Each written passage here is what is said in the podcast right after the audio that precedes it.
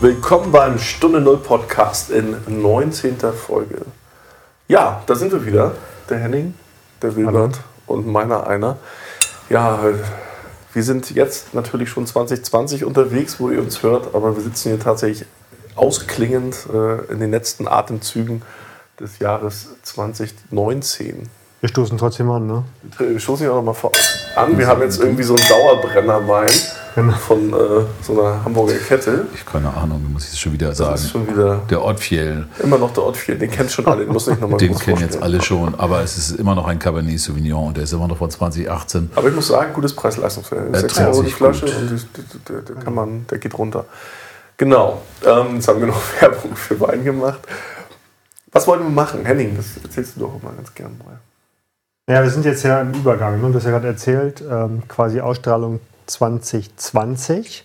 Neues Jahr, neues Jahrzehnt. Äh, nicht neues Jahrhundert, aber neues Jahrzehnt. Äh, wir sitzen hier aber noch in 2019. Äh, aber äh, die Frage beschäftigt uns natürlich, was, was bringt das neue Jahrzehnt? Wo stehen wir eigentlich? Wir reden natürlich viel über Digitalisierung, die Themen, die Kulturthemen, die damit verbunden sind. Wie weit sind wir eigentlich als, als, als Menschen, als Gesellschaft? äh, als Staat, äh, wie weit haben wir das vorangetrieben? So, und ähm, ich bin eigentlich gerade wieder etwas pessimistischer. Du bist irgendwie dauerpessimistisch. Nee, irgendwie ich, ich, unterschiedliche Phasen. Ich, ich war neulich irgendwie ganz, dachte, ja, die Leute sind soweit und es geht langsam los, sie haben es verstanden, was will ich der Kern von Digitalisierung ist. Und ähm, in den letzten Tagen habe ich aber wieder, fand ich die, diese, die, Geschwind, die Geschwindigkeit der Akteure, diejenigen, die, die was machen müssen. Also ehrlich gesagt auch, ähm, wir sind ja hier offen, auch in Hamburg, äh, mal ganz offen gesprochen, ich finde es echt nicht, nicht ausreichend. Nicht ausreichend. Wir haben so viele Projekte und Initiativen, aber das war's. Wir, Immerhin redest du von Geschwindigkeit und nicht von Langsamkeit. ja, ja, genau. Das, ähm, ja. Hm. Ähm, und ich finde, wir, wir fügen jetzt nur noch mehr Themen und Initiativen hinzu. Ähm, das heißt aber nicht, dass es schneller wird oder dass wir jetzt irgendwie mehr Akteure einbinden, sondern es ist, aus meiner Sicht ist es einfach nur eine Aneinanderreihung von, von Initiativen. Und, äh, aber substanziell, finde ich, sind wir nicht, echt nicht weit gekommen.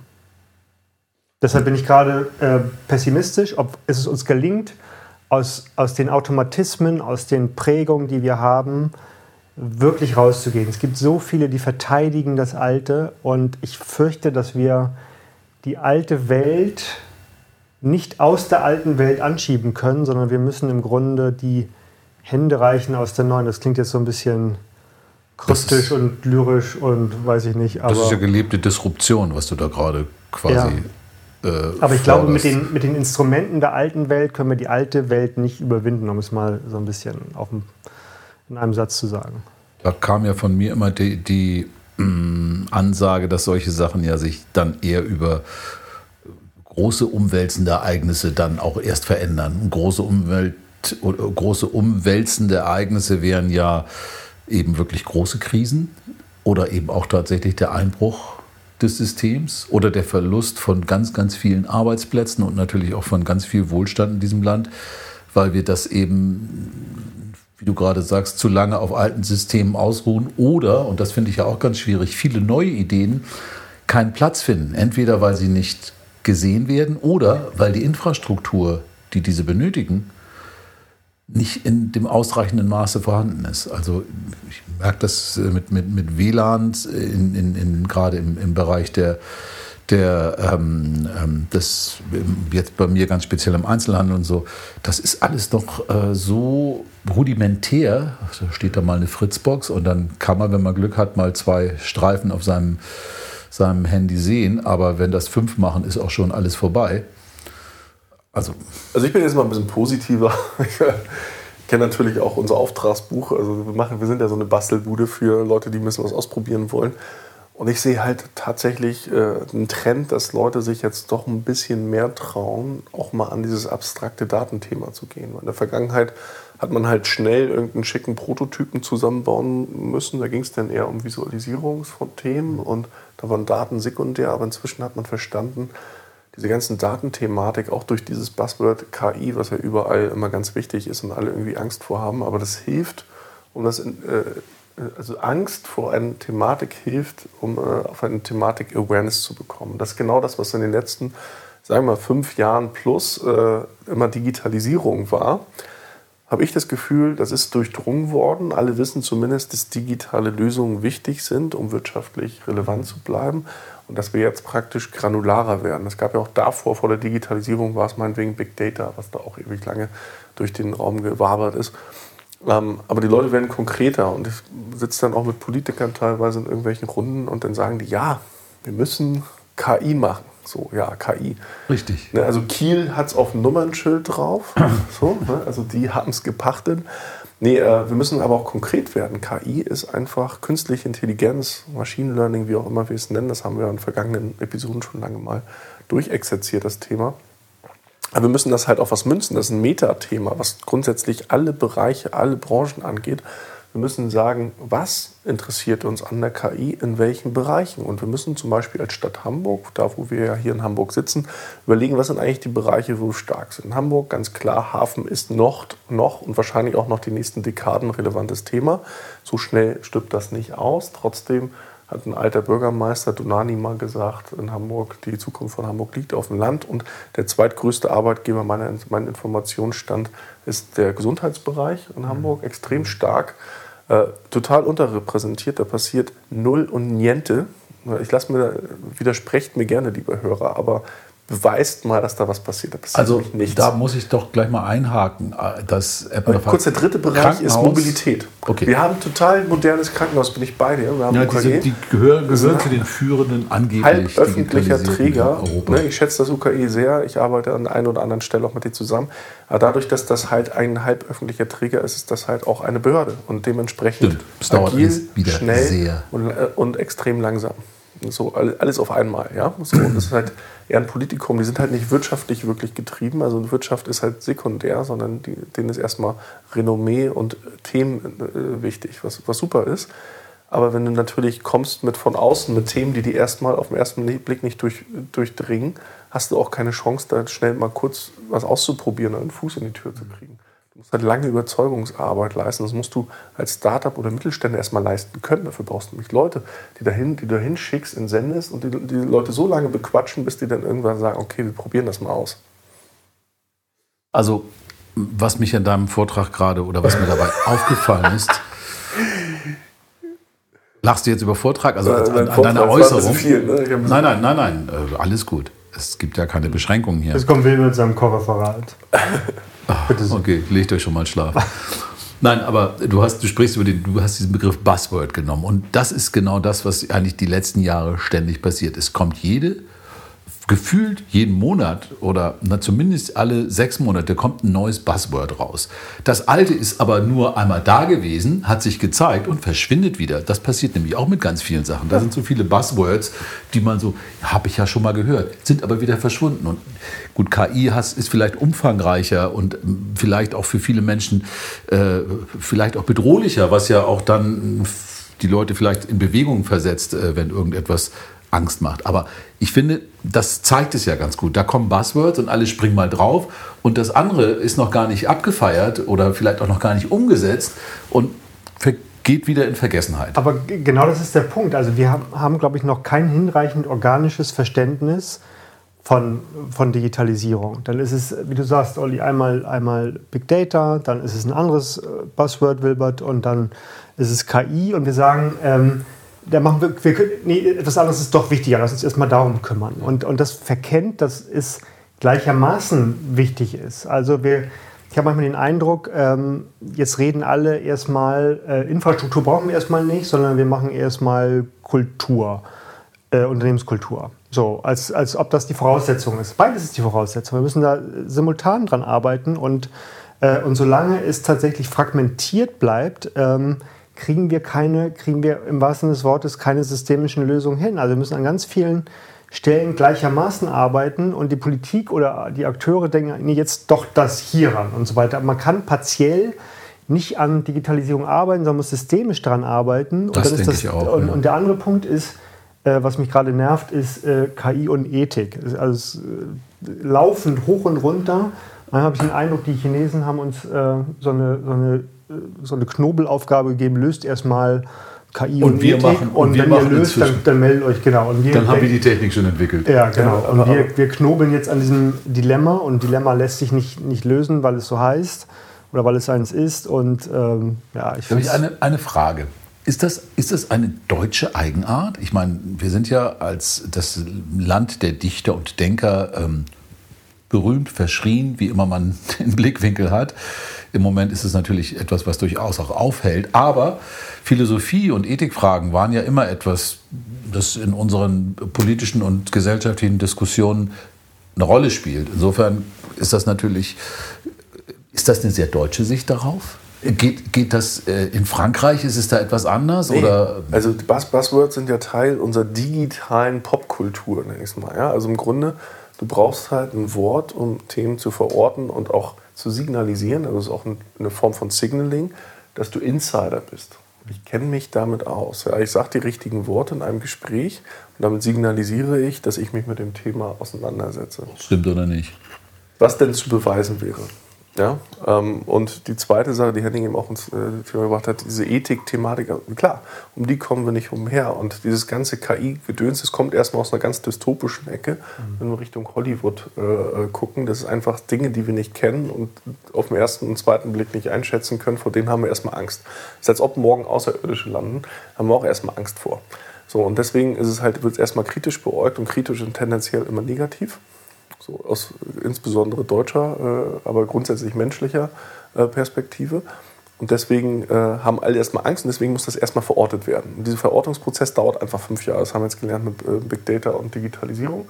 Und dann nach fünf Jahren kommt wieder das nächste Ding, die nächste Sau, die durchs Dorf getrieben Aber ich glaube tatsächlich, äh, du hast recht, schon recht, dass ähm, der deutsche Idealismus, äh, Hegel und so weiter und, und Schopenhauer, ich hoffe, da bin ich noch richtig, Schopenhauer. äh, ist ähm, das, genau, äh, wir erinnern uns und ähm, das ist schon relevant, glaube ich, für die Art und Weise, wie wir da rangehen. Also wir versuchen erst die Idee zu entwickeln und dann schaffen wir die Realität nach dieser Idee. So, und ähm, der, der englische Pragmatismus ähm, dreht das halt um und sagt so, das ist die Realität und das, äh, das können wir damit tun und jetzt lass uns Let's mal gucken. it. Und ähm, diese, diese elendige Frage, für die ich großes Verständnis habe, und die, ja klar, die, ich sage selbst, dass diese Frage wahrscheinlich irgendwann im Bundestag entschieden werden muss, wie wir eine KI programmieren, um zu entscheiden, ob ähm, der alte Mann, die, ähm, das junge Kind und so weiter. Ähm, aber who cares? Ich meine, also das ist jetzt ethisch nicht der richtige Ansatz, who cares? Äh, aber wie sollen wir das lösen? Äh, Ich meine, in der gleichen Zeit äh, sterben irgendwie ähm, 1000 Menschen äh, im, im Jahr durch menschliche Fehler oder viel mehr noch. Äh, und wir, wir versuchen, äh, diese ethische, dieses ethische Dilemma zu lösen. Wen darf ein, ein autonomes Fahrzeug Umfahren und umfahren? nicht. Ja. So, ja. das ist ein bisschen, bisschen paradox. Es scheint ja auch, das ist ja das größte Problem, es, es, man hat manchmal das Gefühl, dass sich das genau an diesen Dingen auch aufhängt dann, genau an diesen Fragen, obwohl darunter eine ganz breite Ebene von Dingen ist, die wir längst machen können, die wir machen sollten, die wir teilweise Genau. auch schon machen, aber eben auch viel zu langsam. Und da bist du wieder bei der alten Welt. Ich meine, die, die Geschwindigkeit, mit denen Sachen hier geplant und projektiert und pilotiert werden, die ist schon, ähm, ich, ich, nehm, ich sehe schon, dass es zunimmt, dass man etwas flexibler zu werden versucht. Aber die Strukturen, gerade bei großen Unternehmen, die das ja vorantreiben müssen, weil die haben ja nun die, erstens haben die eigentlich das Need ähm, und sie haben natürlich auch, hätten die Ressourcen oder haben die Ressourcen, dann auch was umzusetzen. Aber bis die dann mal zu einer Entscheidung kommen, ist im digitalen, in digitalen Zeiten sind zehn Jahre vergangen. Also wir reden dann von, die brauchen sechs bis acht Monate, aber wir wissen, dass das im, im, nach dem Mooreschen Law und allen möglichen natürlich ein unglaublich langer Zeitraum ist in der digitalen Welt. Und wir schon, wir haben teilweise schon ähm, fangen an, etwas zu projektieren auf einer, das ist dann auch so eine andere Geschichte, diese Geschwindigkeit, diese Zyklen der Produktentwicklung, die so schnell geworden sind, darüber kann man auch nochmal kritisch sein. Also ich sehe das, für das ein Wahnsinn, dass wir alle halbe Jahr neue Geräte kriegen. Das ist ein, der ist aber was ich sagen wollte, wir projektieren teilweise Sachen mit Geräten. Der Seriennummer, sage ich jetzt mal, sieben und wenn wir anfangen, gibt es die schon gar nicht mehr, da sind wir schon bei neun. Was uns natürlich auch wieder vor neue Herausforderungen stellen kann in dem Moment. Aber das ist, ist hier eben auch so, eine, so, eine, so ein Paradox in der ganzen Geschichte. Da geht es wahnsinnig schnell, hier dauert es lange, du machst Projekte auf und äh, hast eigentlich ganz andere Rahmenbedingungen plötzlich wieder. Es ist, glaube ich, ein Problem der Gleichzeitigkeit und, und der Exponentialität. Wir, wir kriegen das nicht auseinander. Wir, wir müssen alles gleichzeitig tun und synchronisieren. Und wir versuchen das gegeneinander zu verschieben und werden dadurch irgendwie langsam. Ja, aber führt ein Weg daran vorbei, gleich, das gleichzeitig zu tun? Ich glaube nicht. Also ich glaube Nee, genau. Es führt kein Weg daran vorbei. Ne? Also es gibt einfach viele, viele Problemstellungen, die äh, simultan gelöst werden müssen. Und dieses, dieses äh, vermeintliche Paradox, dieses mit, ähm, fahre ich ein Kind oder eine Oma um, das ist immer die Frage. Ne? Also eigentlich ist es ja schon gelöst. So erstmal optimiert man gegen Null, weil man möchte erstmal gar keinen umfahren. Und dann sagst du, okay, Menschen sind alle gleich viel wert. Das kann man überall äh, nachlesen. Es gibt da diverse Literatur, die einigermaßen bekannt ist. Und Dann gibt es einen Randomizer. Genau, und dann gibt es einen Flip the Coin irgendwo drin. Genau. Ne? Also wenn irgendwas passiert, dann gibt es einen Randomizer, fertig. Problem gelöst. Und idealerweise geht es eh gegen Null. Also äh, kommt man gar nicht erst zu der Fragestellung. Und die Wahrscheinlichkeit, dass es gegen Null ist, ist hoch, weil äh, menschlich, Menschen versagen häufiger als Maschinen, wenn man das vernünftig programmiert. Das ist das eine. Und wer würde denn als Mensch diese Entscheidung treffen können?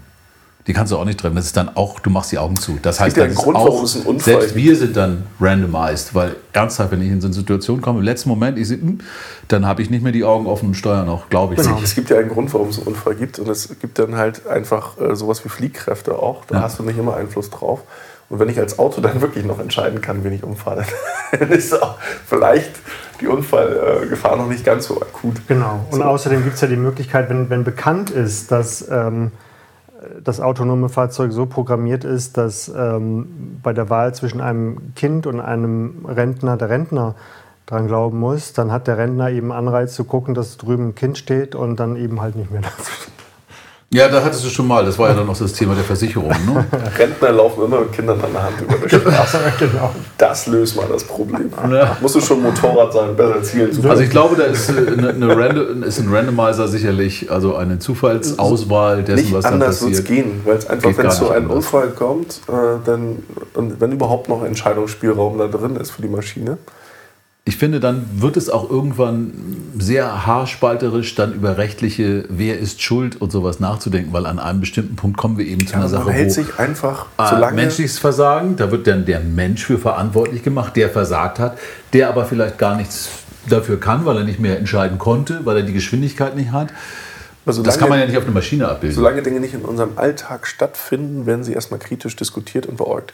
Einfachstes Beispiel, Alexa und Google und wie sie alle heißen, die zu Hause hat inzwischen jeder irgendeine Homebox und kann mit seinen Lampen sprechen. Ja? Als sie das vor fünf bis zehn Jahren, das hatten wir auch schon mal in der Folge diskutiert, vor fünf bis zehn Jahren äh, thematisiert, das waren gleich alle, oh, hier abgehört und Stasi und will ich nicht. Ne? Und heute hat fast jeder Zweite so eine Box irgendwo rumhängen. Weil es ist einfach Common Sense geworden, sich so ein Ding irgendwie hinzuhängen. Das ist convenient, das, macht, ne, das vereinfacht das Leben oder zumindest gibt es einem das Gefühl, äh, einer, so, äh, am Zahn der Zeit zu sein und sich futuristisch äh, zu informieren. Und, äh, ne? und es gibt ein gutes Gefühl, das zu machen. Das machen alle, das ist eine Rechtfertigung.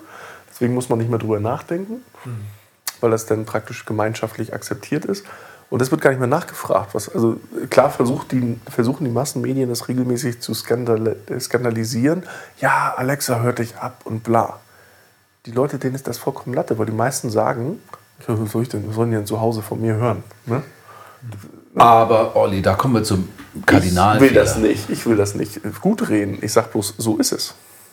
Ja, aber der Kardinalfehler ist, ja, wen interessiert schon, was ich sage? Also das ist eben dieser kleinste Nenner. Ich habe diesen Gedanken auch, naja, mein Gott, äh, wenn ich telefoniere und ich erzähle meiner Freundin äh, eine gute Nachtgeschichte, äh, wen interessiert es denn? Selbst wenn sie irgendwie besonders interessant sein Mich sollte. schon. Ja gut, okay. Na dann. Aber auch nur, weil Nein, du so eine schöne Stimme hast. Aber wenn, genau, und dann, wenn ich mir überlege, ja, was soll's, aber die, die Sache äh, geht ja nicht um die, was, wen interessiert es, sondern es geht ja tatsächlich um die Sammlung der Daten, die dich dann wirklich sehr gläsern machen. Und am Ende des Tages ist es egal. Du kannst aus der, un, also aus der banalsten Äußerung irgendwann über KI und über genügend Daten, die über dich vorliegen, äh, wahrscheinlich vorhersagen, was du in den nächsten zehn Minuten machst. Ich gehe jetzt mal so weit. Und, Und da gibt es zwei. Äh, Da wird's dann Fälle. schwierig. Da gibt es die Wahrscheinlichkeit, dass es irgendwie doof wird, dass die Daten das können.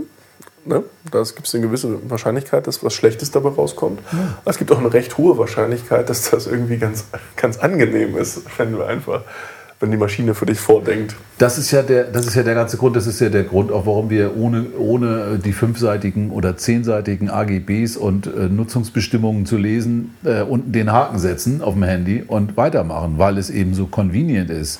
Ich verspreche mir einen Zusatznutzen davon, der Ja, größer der- ist, als der Pain, den den Krams da lesen zu müssen.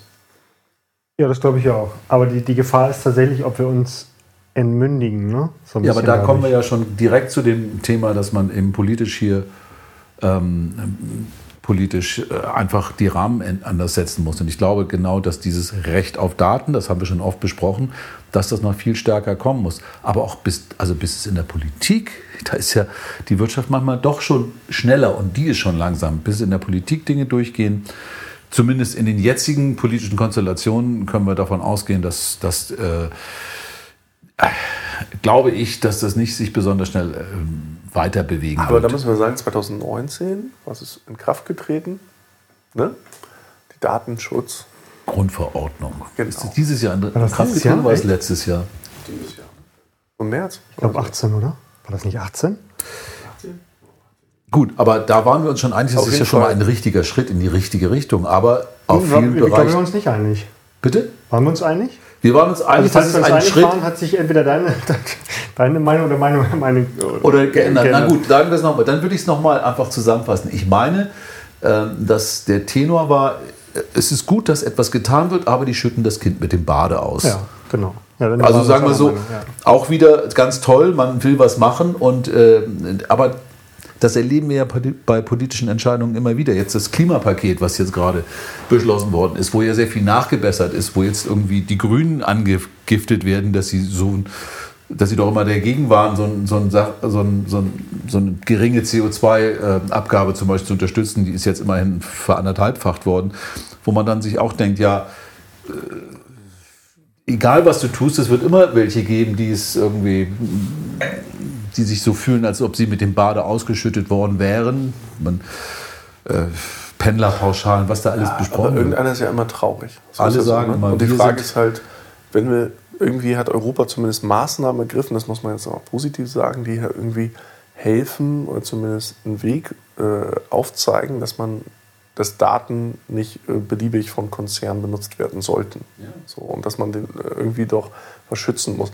Kurzfristig bis mittelfristig, ich glaube, das war auch unser, äh, das, was rausgekommen ist, das erstmal natürlich nervig, aber langfristig könnte das international auch ein Wettbewerbsvorteil werden. Ne, wenn die Leute das immer mehr nachfragen, weil sie einfach merken, dass sie selber immer gläserner werden. Dass das halt auch eine unangenehme Situation sein kann, wenn ich einfach merke, dass die Maschine vor mir weiß, was mir eigentlich bewusst wird. Also bevor mir etwas bewusst wird, dass die Maschine äh, schon, schon was weiß, ist, dann, dann fühle ich mich transparent und bloßgestellt. Ich glaube, das ist eben noch der entscheidende Punkt. Der Wert von Daten ist halt lange gar nicht erkannt worden und so langsam wächst ein Bewusstsein dafür, dass eine große Sammlung von Daten, die dann über Algorithmen, das muss noch gar nicht KI sein, ähm, verbunden wird und verknüpft wird, dass das einen Wert an sich darstellt und dass du der Lieferant dieses Wertes bist als Individuum. Und dass das ein wirtschaftlicher Faktor ist. Wenn sich das ein bisschen breiter macht, also Klar, ist ja nur umsonst. Ne? Alle, wir sind ja nun inzwischen gewohnt, alles umsonst zu kriegen. Ich habe das ich, als Musiker auch gemerkt. Doch überall umsonst inzwischen. Früher hat man sich noch entweder eine Platte gekauft, eine Single, eine Platte, eine CD. Heute ist alles umsonst. Zur Wertschätzung. Du zahlst damit natürlich äh, trotzdem. Klar.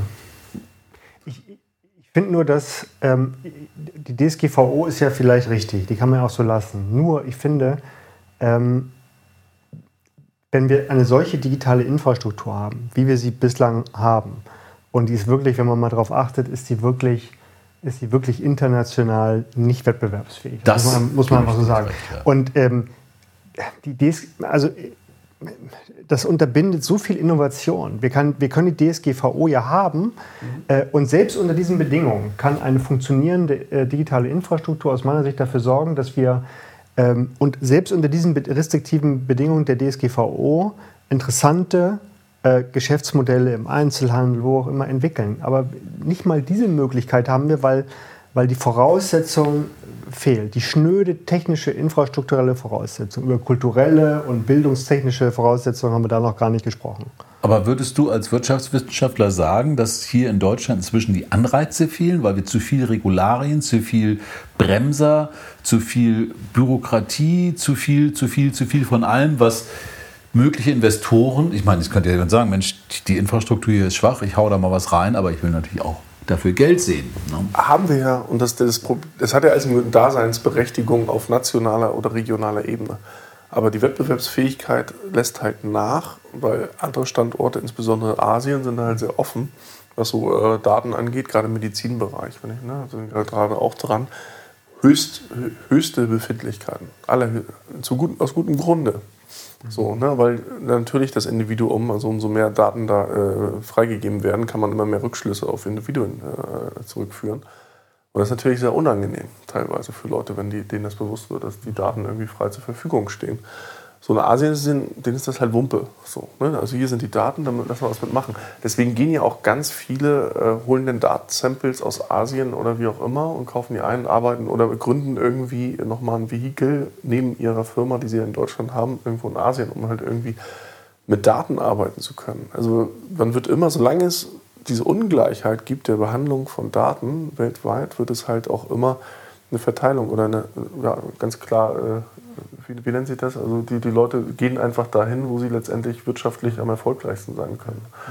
Und äh, das wird halt passieren. Und wenn sich da kein gemeinsamer internationaler Standard bildet, Absolut. ist die Wettbewerbsfähigkeit in Europa, in Deutschland halt äh, schlecht. Aber ich glaube, es hängt auch damit zusammen, dass in anderen Ländern, die, aus einem, die von einem geringeren Niveau aus starten, natürlich der Unterschied viel größer ist. Also was hier sieht man nicht so recht, was, inwieweit ist die digitale Lösung besser als die alte. Und der Unterschied ist no bei pain uns, point. Äh, genau, kein, kein wirklich spürbaren Painpoint. Äh, das ändert sich aber ähm, durch die Exponentialität, wenn die halt wir, wir sehen im Moment kein, keine Notwendigkeit, von diesem linearen Pfad äh, rüber zu wechseln auf den exponentiellen, weil der auch noch relativ ähm, ähm, ähm, flach ist, der, der, Teil. Genau. Und ähm, wir sehen keine Notwendigkeit, auf, den Exponenz auf die exponentielle Kurve zu, zu, rüber zu wechseln, auf der andere aber sind. Und das wird uns aber in fünf Jahren auf die Füße fallen. Ja. Im Moment haben wir keinen Painpoint. Ja, das, das, das ist so. Glaube ich, also uns geht es ja wirklich gut. Ich habe auch wieder, äh, jetzt gerade war ich ja auf einer Auslandsreise und ähm, wenn man dann sagt, wo man herkommt, ich meine, die Leute haben schon, die, die schnallen schon, dass wir hier im Garten Eden leben im Moment. Noch. Politisch, wirtschaftlich noch. Ja gut, aber wir reden ja über den Moment. Gut, wir haben auch gesagt, wir wollen einen Ausblick wagen. Ähm, in mir schlagen da übrigens zwei Seelen. Das eine, ich sehe das und es nervt mich immer mehr, dass mir hier irgendwie alle drei Tage das Internet ausfällt, mitten in der Stadt, wo ich denke, das kann jetzt irgendwie nicht wirklich sein. Woran liegt denn das plötzlich? Weil zu viel Belastung ist, weil immer mehr draufgeschoben wird, weil die Netze das nicht mehr hergeben? Ich weiß es nicht. Oder ist es nur mein doofer Router, aber den haben wir schon ausgeschlossen als, als ähm, Fehlerquelle. Aber wenn ich den Ausblick wage, würde ich sagen, wir haben ja immer noch viel Talent hier. Wir haben ja immer noch viele Menschen mit vielen guten Ideen. Das ist ja das, worauf sich eigentlich das ganze Land in den letzten 50 Jahren auch äh, den Wohlstand geschaffen hat. Leute, die Ideen haben, die, die was entwickeln. Und es kann natürlich auch sein, dass sich das, ähm, dass sich das quasi sein, seine, seine Bahn schlägt, ne? dass, die, dass diese diese Innovationsfähigkeit dann vielleicht auch wieder angeregt wird, wenn wir erstmal wieder ein bisschen spüren, dass wir was tun. Ja, komm, wir sind aber nicht in diesem, in diesem, wir spüren das, wir sind noch nicht unter Druck. Das Problem ist ja, ja, wir leben so ein bisschen auf Pump. Das, was praktisch in der Industrialisierung geschaffen wurde, davon profitieren wir heute noch. Klar machen wir hier und da so ein bisschen Digitalisierung, weil es ganz fancy ist und alle das irgendwie machen, aber nicht, weil wir Druck und Not haben. So, und das ist das Problem. Andere Länder, denen geht es schlecht mhm. und die merken, durch digitale Lösungen geht es denen massiv besser. Deswegen wird da eine extreme Priorität drauf gesetzt. Ne? Also wirklich, die überspringen ganze Technologien wie, wie Festnetz oder wie auch immer. Die gehen direkt auf Mobiltelefone, direkt auf Internet und äh, Klar, Festnetz hat eine äh, Telefon und was weiß ich alles. Und das sind halt so Sachen, die wir hier komplett verpennen. Und wenn man sich mal anguckt, Nachkriegsdeutschland, ja, da waren wir praktisch beinahe schon nach dem Motto, im äh, hätte man auch sagen können, okay, Deutschland bleibt ein Armhaus. Ja? Aber wie schnell, in wie, viel, in wie kurzer Zeit man die Chance ergriffen hat, im Rahmen der Industrialisierung doch wieder äh, da aufzu, äh, aufzuschließen in die, in die Top-Tier. Ähm, das geht im digitalen Zeitalter noch viel schneller. Genauso, schnell kann, man, auch genauso ne? schnell kann man auch den Anschluss verlieren. Ja. Und da sind wir super bei gerade. Da sind wir dabei. Und, ja. und äh, weil du das angesprochen hast, in, mit Überspringen und so weiter, in Afrika gibt es gerade ähm, eine junge Generation von Entrepreneuren. Äh, das ist total spannend. Und, und viele erwarten, dass Afrika über dieses neue Entrepreneurship ähm, tatsächlich ähm, neue produktive Kräfte entfaltet, weil die plötzlich relativ ressourcenarm äh, Innovation und Lösungen erzeugen können. Wobei ähm, es geht nicht mehr darum, sozusagen mit, mit, mit, viel, mit, mit viel Beton, mit viel Stahl, mit viel äh, Kupfer ähm, industrielle Lösungen aufzubauen. Da, da, darin ist, wäre Afrika nach wie vor schlecht, aber jetzt entwickelt sich eine neue Entrepreneurship. Äh, da wäre ich jetzt sehr ja? kritisch. Erstens, also Afrika ist voller Rohstoffe, trotzdem gehören alle afrikanischen Länder, also wenn du die Liste der ärmsten Länder der Welt siehst, am Ende alles afrikanische Länder. So, mal durchweg. Mhm. Weil sie ist, die, also das Ausbeuten der Rohstoffe ist ja eines, das machen inzwischen ja die Chinesen dort unter anderem. Auch die Amerikaner, also alle möglichen. Mhm. Nur da haben die bisher nichts von. Und glaubst du wirklich, dass sich das ändert, dass sie es schaffen, den Wohlstand, der ist ja nicht nur auf digitalen Lösungen ähm, beruht der ja nicht, sondern der beruht ja tatsächlich am Ende des Tages auch darauf, dass du etwas zu verkaufen hast, also äh, auch etwas von Wert. Und wenn ich digitale Welt weiter, dann brauche ich ja diese ganzen ähm, äh, Rohstoffe, die vor allen Dingen in Afrika ja zum großen, großen Vorkommen da sind. Also ähm, der eine Punkt ist, dass Afrika seit relativ vielen Jahren keine überragenden, nicht so wie China, aber doch Wachstumsraten von 5, 6 Prozent hat. Okay. Ähm, also das ist, äh, und, und der zweite Punkt, der mich an dieser Stelle optimistischer macht, ist der, dass ähm, auf, auf einmal eine Form von Infrastruktur da ist, die die Menschen in die Lage versetzt, Ressourcen zu nutzen. Das war vorher nicht nicht möglich. Und, und, und, und weil die Infrastruktur da ist. Also kein, wir haben eine digitale Infrastruktur, die, die es den Leuten ermöglicht, an Informationen zu kommen, an Finanzierungen zu bekommen. Das sind die, vielleicht auch Institutionen zu Bildung ersetzen, zu, Bildung zu, zu bekommen ja. und so weiter. Und das Schöne an Infrastruktur ist, dass es die, dass es die ähm, dass die, die, die Fixkosten sehr hoch waren und aber die variablen Kosten runter sind. Das klingt jetzt ein bisschen, bisschen kompliziert, aber ähm, wenn Menschen Infrastrukturen nutzen können, ähm, sind die Grenzkosten dafür extrem gering. Also wenn wir jetzt noch ohne Infrastruktur Wasser und Strom uns und Feuer machen müssten, würden wir den halben Tag damit beschäftigt sein. Ja. Das ist extrem teuer. Ja. Wir haben eine Infrastruktur. Das merken wir, wenn Strom mal ausfällt. Wenn das, Feuer das Wasser brennt, wenn das Wasser da ist, der letzte Nutzer des letzten Tropfens, der kostet praktisch nichts. Das willst genau. du damit sagen, genau. genau. Ja, und das, das, die, vor allen Dingen die Ressource, die Afrika gerade hat, und ich sage bewusst gerade hat, ist, die sind jetzt eigentlich da, wo China und Indien vor zehn Jahren waren. So, und die sind Humankapital. Ah. Die Chinesen und die Inder, die sourcen inzwischen selber aus, und zwar nach Afrika. Ja. Das sind inzwischen die Billigarbeitskräfte. Das, was früher die Chinesen und die, die Inder waren, die immer noch für unseren westlichen Standard relativ günstig sind, die geben nochmal Arbeiten weiter nach Afrika. Und das, der Effekt ist halt, dass Jobs passieren in Afrika. Das, ne, von 0 auf 1 ist halt der größte Schritt. Das haben wir von Thiel schon gelernt, von Zero to One, das Buch. Äh, und das ist das, was gerade in Afrika passiert. Die Leute überhaupt zu enablen, irgendwas zu machen, Infrastruktur aufzubauen, Bildungsjobs und so weiter und so fort. Und dann passiert halt das, was in China passiert. Das ist der Grund, warum, überlegt mal, vor zehn Jahren hat man China immer noch belächelt. Also, ja. Naja, vor zehn Jahren hast du schon gesehen, dass da ja, viel passiert. Ich würde die, mal eher 20 Die Leute, die genauer, die genauer geguckt haben, die haben gesehen, da passiert was. Aber die meisten haben immer noch gesagt, hier, ne, wir sitzen irgendwie die Made im Speck, die Chinesen die brauchen mal 100 Jahre, um aufzuholen. Ja. Vergiss es. Ne? Die Chinesen, gerade die Metropolregionen, die haben es schon längst überholt. Fertig. Ja, ja, inzwischen ja. So, ne? Also das Gefälle zwischen Arm und Reich ist ja massiv. Das kannst du ja, das kannst ja in Worte gar nicht fassen. Und das wird halt in Asien auch, äh, Quatsch, in, in, Afrika jetzt auch passieren. Das ist halt so ein, so ein, Prozess, der wird im Zweifel sogar noch schneller gehen, als damals in China oder jetzt in Indien äh, passiert. Ich bin gespannt. Ich bin gespannt. Ich bin, weil wir ja auch ein bisschen den Ausblick hier im, in, in, in unserem Gespräch ähm, angekündigt hatten. Ich bin wirklich gespannt, ob in den nächsten zehn Jahren sich da marginal etwas ändert. Fünf. Ich, ich gebe dem jetzt fünf. Fünf Jahre und du sagst, Afrika wird sozusagen ähm, einen ganz anderen äh, Stellenwert haben in fünf Jahren? Wir haben ja, ich habe hier diese 12 Minutes Nummer, ne, da sind wir jetzt ja auch mit, äh, unterwegs. Auf jeden Fall sind wir in Kapstadt unterwegs. Klar, Südafrika ist da wirtschaftlich mit am weitesten in Afrika.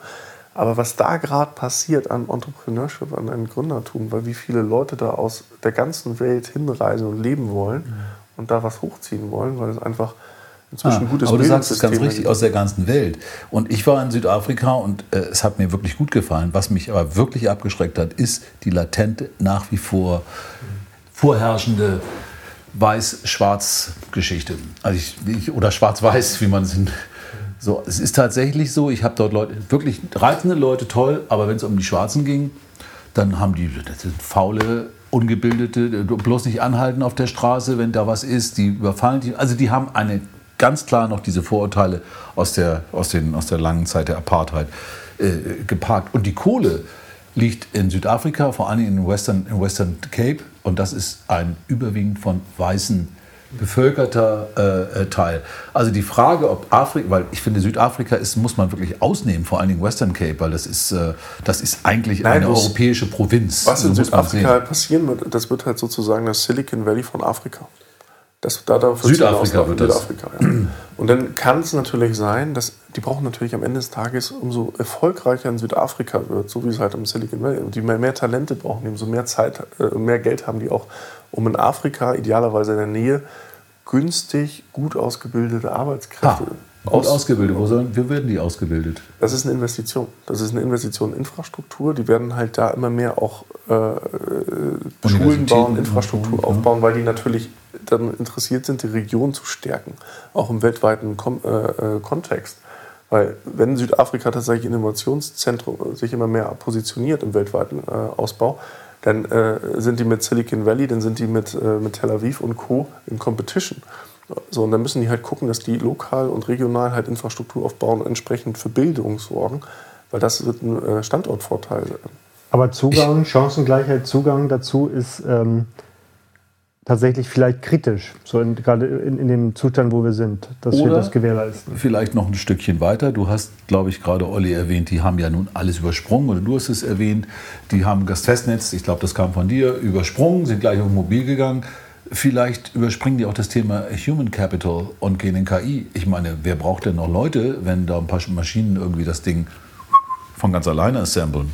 Also da bin ich mir jetzt nicht so ganz sicher, ob man auf Human Capital setzt oder ob man auch gerade, wenn, in, in, wenn das so schnell in dem, in dem Tempo weitergeht, ob man da nicht eher versucht, äh, den menschlichen Faktor möglichst gering zu halten, weil er kostet Geld, er ist anfällig.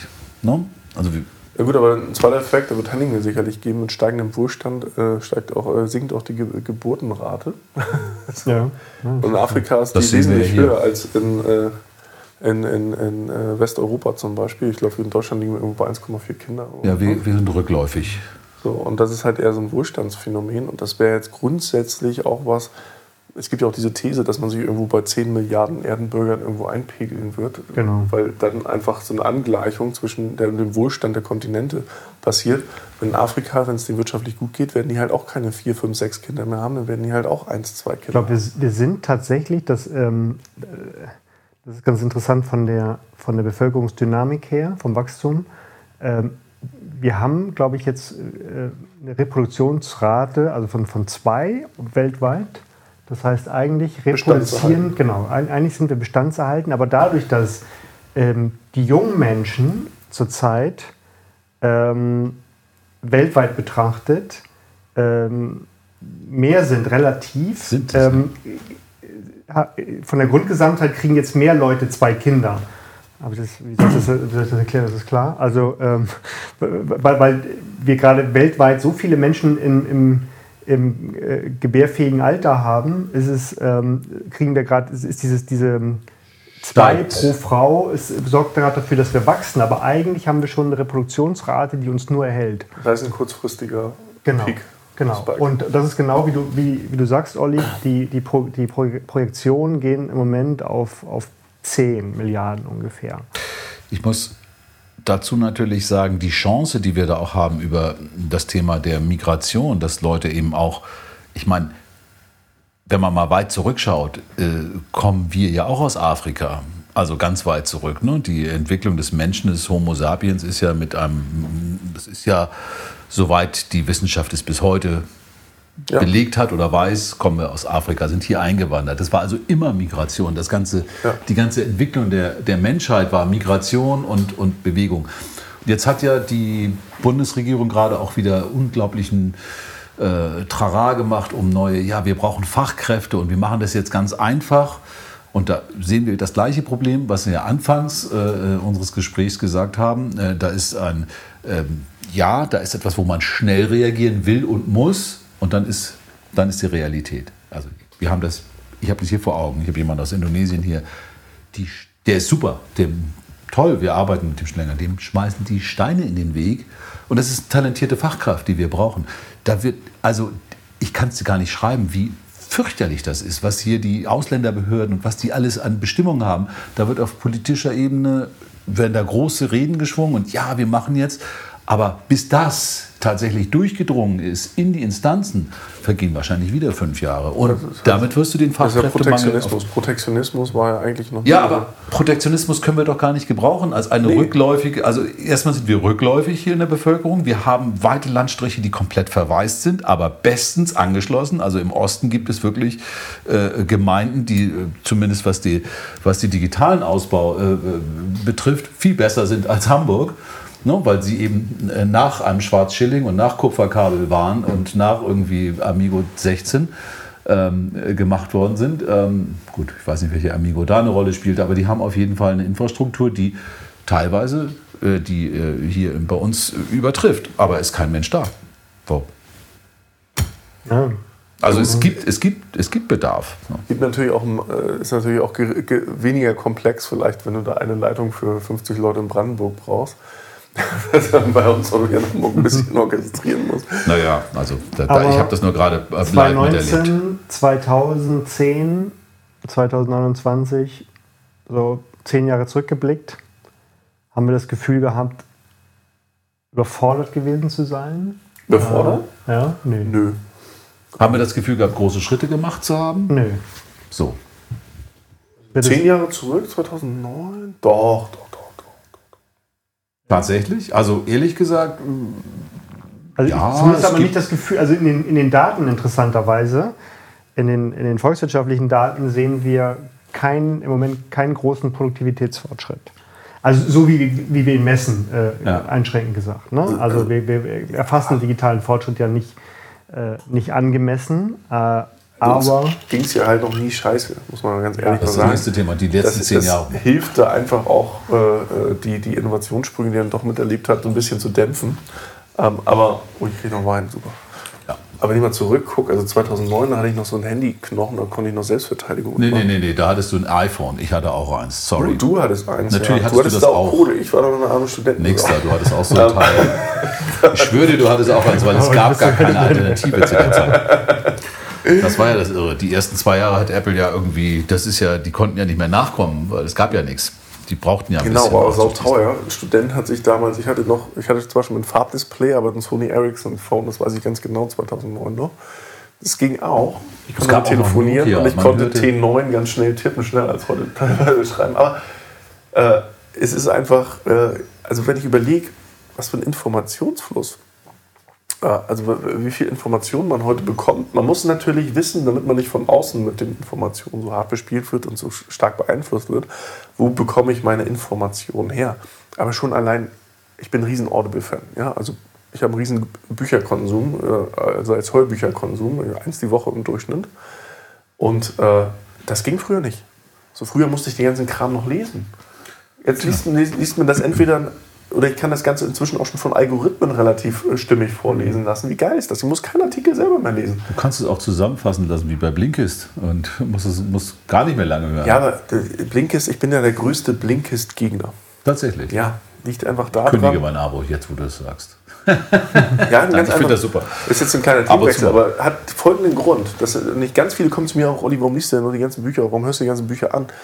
Ja, weil äh, Blinkist ist letztendlich, das ist das ist einfach eine kurze Insight, den Ja, du, ja. praktischen Essenz. Das ist Buchdeckelbildung. Nein. Und in der Buch steht- Buchdeckelbildung. In, in der. Buch, äh, im Buch ist, wie ist der Weg dahin? Wie kommt man da überhaupt hin? Ja, nein, Und ich das bin, bei dir. davon- ich bin bei dir. Also Blinkes ist, glaube ich, etwas, was man macht, wenn man mal mitreden will irgendwo und sagen, ja, ich habe auch schon mal davon gehört. Ähm, mal ein Rafkin oder was auch immer, aber gelesen habe ich ihn eigentlich nie. Ähm, das ist ja auch eine typische Studentenstrategie und das haben ja auch drei, so wie ich das äh, gehört habe, genauso gegründet, die sich dann irgendwie Ja. immer Das ist die Zusammenfassung des Reklamhefts. Genau. So. Ja. Und das war schon dünn, ja. Äh, Naja, Hat aber gereicht. Hat auch damit gereicht. aber nichtsdestotrotz, also wenn wir jetzt zehn Jahre zurückblicken, äh, hat Olli den Eindruck, es hat sich ganz, ganz, ganz viel getan. ja, ganz. Äh, Ich finde, gesellschaftlich, politisch hat sich mehr getan als technologisch. Hat sich politisch das- irgendwas getan? Ich finde, wir Ja, haben nur ja, die ja. gleiche Kanzlerin, Politisch? Ja, ja, aber äh? Äh, immer noch die sich- gleiche sich 2010 ruhige Hand, die eben unseren, Vor- unseren Fortschritt auch nicht 2010 war wirklich befeuert. Obama, 2019 ist äh, Ja, ähm, wenn wir das Trump. Ausland gucken und der wird wahrscheinlich 2020 auch noch wiedergewählt. Also es ist alles äh, nicht sicher vor wirklich. exakt zehn Jahren habe ich in Indien gelebt. Also jetzt zu dieser Zeit vor zehn Jahren habe ich in Indien gelebt. in Und Indien sind Aufstände. ne? In Indien sind ah, Aufstände. irgendwas in Indien immer. Also es ist ja wie ein Land. Ne?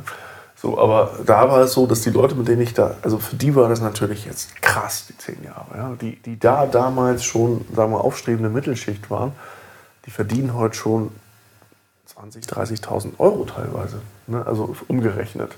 Was für Indien massiv viel Geld ist. Und damals haben die da, sind die mit ihren paar tausend Euro da im Jahr irgendwie um die Runden gekommen und da ging es denen schon gut. Und die haben einen Spike gemacht, das ist der Wahnsinn. Wenn du da bei denen zu Hause warst, dann saßt du auf dem Boden, weil die keine Möbel in der Wohnung hatten. Und äh, ne, dann hattest du, äh, also das ist inzwischen eine ganz andere Nummer, wenn du mit denen irgendwie Ja. zu tun hast.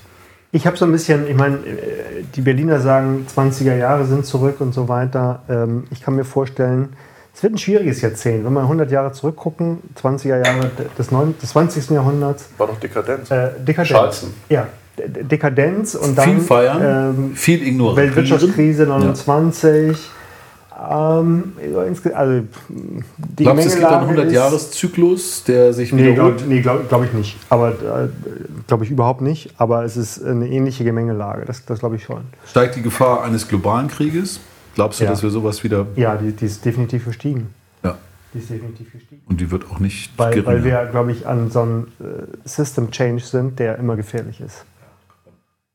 Zerstören. Ja, und den Leuten ist langweilig, das ist das Problem. Wenn es den Leuten satt. zu gut geht, Faul, äh, faul nicht, aber satt. Ähm, Du wolltest satt, faul, dumm und gefräßig irgend sagen. ja, Irgend so ja, ein genau, Satz, ne? genau. Ja, wenn den Leuten langweilig ist, machen die halt Blödsinn. Und das ist halt genau das, was, wo wir Oder deswegen gibt es ja die ganzen Spinner da draußen. So, das ist ja. Also vor zehn Jahren gab, war auch das Thema Brexit noch äh, kein Wort. Habt ihr übrigens gehört, dass das ein neues Verb ist? Das muss ich zum Abschluss noch mal ein. Als neue Verb.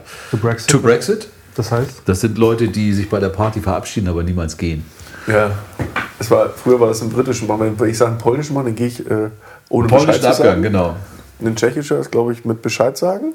Und der Brexit ist jetzt der, Der, der Bescheid sagen, aber nicht der britische oder der Brexit. Der ist, Brexit, to ich sage, Brexit. ich gehe und bleib Ein, ein trotzdem. Bier, ein Bier trinke ich. Lustig.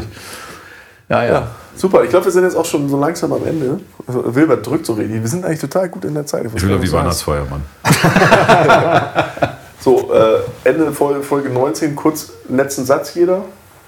Ich bin gespannt, was wir 2029 äh, 29. über diese Folge sagen werden. Achso, ja.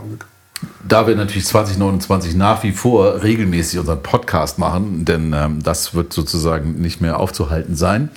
Wobei, wer weiß. Ja, ich hoffe, dass wir in zehn Jahren auch noch äh, die ein oder andere Begegnung haben. Ja, die in wir zehn Jahren, da sind wir körperlos. Da haben wir unsere Intelligenz in einen Körper, äh, in einen, in einen äh, Achso, dann Computer können wir, hochgeladen. können wir und- den Pod- Podcast auch bouncen. Das heißt, wir brauchen keine Stunde mehr zu sitzen, sondern nur fünf Minuten.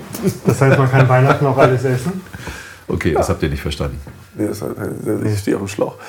Aber wir machen das einfach. 2029 sind wir im virtuellen Raum irgendwo und Wilbert ist da gerade wieder auf seinem Festival, wo er da irgendwie immer so halbnackt durch die Gegend läuft. Und wie heißt das? Burning Man. Ich höre einen gewissen Disrespekt in deiner Äußerung. Ein gewisses. Das, Bis das dahin ist- hat Henning das Neid. garantiert begleitet. Es Eigentlich hat er es ja schon für nächstes Jahr vor. Also meinerseits ist es purer das Neid. Ich habe zwei kleine Kinder zu Hause, wenn es im Ohr liegen. Insofern ist es nur purer Neid. So, ähm, insofern äh, äh, liked uns, teilt uns und so weiter und so fort. Wir freuen uns, wenn ihr das nächste Mal wieder einschaltet bei Folge Ja, wenn du eben 19 gesagt hast, wäre es dann die Nummer 20. Wie geil ist das denn? Mir ist gerade 20 aufgefallen. 20. 20, Von Folge Mal 19 zu Folge 20 und wir sitzen hier gerade. Reden Ja. hier. 2020 und dann wären wir auch noch Wer live. jetzt nicht an, Wie wer schlüssig ist jetzt das? nicht an Zahlenmystik glaubt. Wahnsinn. Absolut. Wahnsinn. Und dann haben wir noch unser Live-Event. Ja, genau. Wenn ihr diese Folge hört, und zwar müsste wahrscheinlich am 8. Januar rauskommen, wenn ich mich nicht täusche, kann auch, Das weiß man bei Olli nie so weiß man genau. aber nicht so genau bei mir. ähm, am 20. Februar, das heißt, ihr habt noch ein bisschen Zeit nach Hamburg zu pilgern, aber wir machen einen ersten Live-Podcast, höchstwahrscheinlich am 20. Februar, zumindest haben jetzt alle sich committed auf diesen Tag hier. Kann sich natürlich nochmal ändern, wer weiß, äh, Oma steht, äh, hat, ich habe keine Oma mehr, egal. Ich auch nicht. Nee. Na also. Oma ist draußen. So, also Katze hat die Hausaufgaben gefressen. Irgendwas. Nee, aber 20. Februar äh, wahrscheinlich bei Henning im Büro oder im Fruchthof oder im Hammer Brooklyn Hammer oder was in Brooklyn. Hamburg. Da hat er ganz schöne Räumlichkeiten. Da machen wir einen Live-Podcast und natürlich mit einem Vino am Start. Und ihr kommt vorbei und entweder bringt ihr einen Buddel mit oder wir haben was für euch, das überlegen wir uns noch. Und äh, Thema angeben? Sollen wir sagen, was ja, wir... was wollten wir noch sagen? Wir wollten die digitale Agenda. Digi zu- digitale Agenda. Genau. Früher war es ja immer Agenda 2020. Wir machen Ja. Agenda 2029 daraus. Haben wir ja ja. Was muss drauf, was muss dringend angegangen werden, damit wir nicht dahin fallen, wo wir jetzt eben in manch pessimistische Äußerungen. Genau, und da freuen wir uns sehen. natürlich, wenn ihr vorbeiguckt. Da könnt ihr euch beim Meetup anmelden und zwar bei 12 Minutes Me, 12min.me. Und äh, da findet ihr das ganze Event. Äh, bringt gerne Leute mit und so weiter, solange es noch passt. Wir gucken, wir haben schon zwei Räumlichkeiten angemietet, wer weiß, wie viel kommen.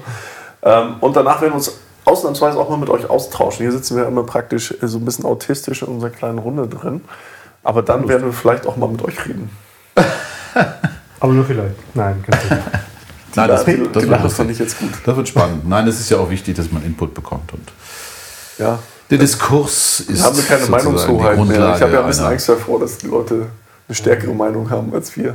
Ja. Oder dass sie mehr wissen oder dass sie viel schlauer sind äh, als wir und noch viel bessere Sachen sagen. mit eingezogenen Schwanz nach Hause gehen und sagen, ja, die haben alle recht. Und wir, Und wir machen nie wieder einen Podcast. Also, am 20. sind wir nochmal live zu sehen. Wir sagen jetzt wieder ab oder nee? Wir machen Nee, nee, nee, nee, wir machen das, aber Das wäre ein sehr schneller Prozess von Ansage zu Absage. dass die Realität uns auffrisst, dann Nein. Wir lassen noch einmal anstoßen. ja, aufs neue Jahr. 2020 wird geil. Bam. So sehe ich das eigentlich immer auch als Optimist der So. Berufsschule. Tschüss, jetzt könnt ihr Tschüss. ausschalten. Ne? Ciao, ciao. Tschüss.